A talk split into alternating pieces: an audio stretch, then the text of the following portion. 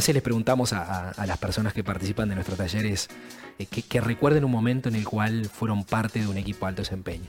Y le preguntamos varias cosas. Le preguntamos cómo nació ese, e, e, desafío, ¿no? Eh, tiene que ver con eh, cómo, era el desafío que enfrentaron. Y, muchas veces nos responden, son cosas que sentimos que eran importantes, que si no pasaban, algo malo iba a pasar o algún efecto iba a tener.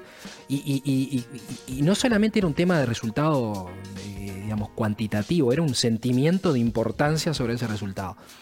Y también había un componente en general en los desafíos, cuando nos cuentan los desafíos, hay un componente de, plazo, hay un componente de presión.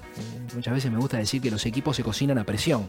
En cierta forma, yo me acuerdo cuando trabajé en IBM, eh, los equipos arrancan formándose porque pasa algo, ¿no? Porque se ganó una licitación o porque a alguien se le ocurre algo.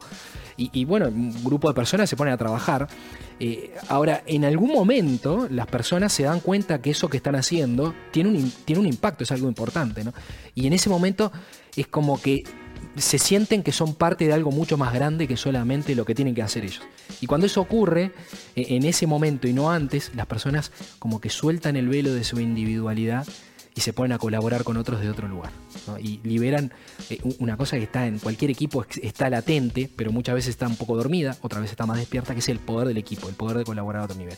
Y eso es lo que generalmente da el, empuje adicional que se necesita en los momentos complicados para llegar al resultado final. O sea que al final, cuando les preguntamos que nos cuenten historias, nos hablan de las características del desafío. ¿Qué es esto? Algo que tiene presión, algo que es importante, que saben que es importante y que se dan cuenta de que es algo mucho más grande que solamente lo que tienen que hacer cada uno de, ellos.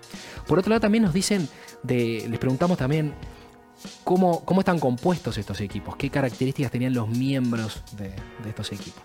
Y nos dicen cosas como, bueno, eran equipos multidisciplinarios, hay un tema técnico, si querés, del punto de vista de las habilidades de las personas, ¿no? Distintas habilidades, de complementariedad, pero también nos hablan mucho de las de temas más actitudinales, ¿no? O sea, personas que, estaban dispuestas a colaborar, que estaban dispuestas a sacrificarse por el equipo, personas que, estaban dispuestas a liderar cuando les tocara. En los equipos de alto desempeño el liderazgo se comparte.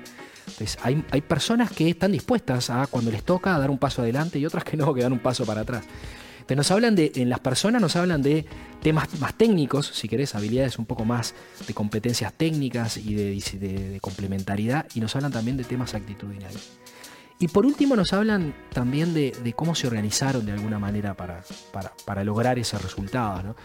Y obviamente nos hablan de las cosas tradicionales como, bueno, se armaron planes, se dividieron responsabilidades, se acordaron métodos de trabajo y cosas de ese estilo pero también nos hablan de temas que no son tan metódicos, por decirlo de alguna manera. En particular nos hablan mucho de, la confianza, de cómo, cómo, lograron cada uno ocupar el rol que, eh, en el que mejor se sentían y además cómo todo lo demás confiaban a que su colega podía entregar lo que tenía que entregar eh, y, cómo se, conocieron a lo largo del tiempo. Sabían, eh, Enrique es bueno en esto, en esto otro capaz que no tanto, y yo soy bueno en esto, y en este otro. Y cómo el equipo se fue modelando en función de, las fortalezas de cada uno y de la confianza que emerge entre los miembros.